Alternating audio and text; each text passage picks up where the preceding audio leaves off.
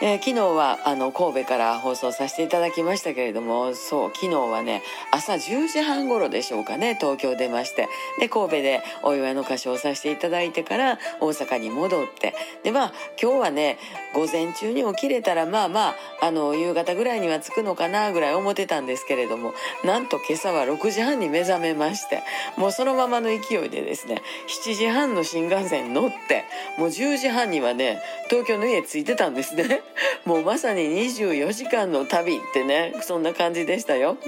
えー、明日からまた大事な日々が始まります、えー、験担ぎでねあの毛染めようかな思ってるんですね。また黒にねブラッって感じですね。また明日。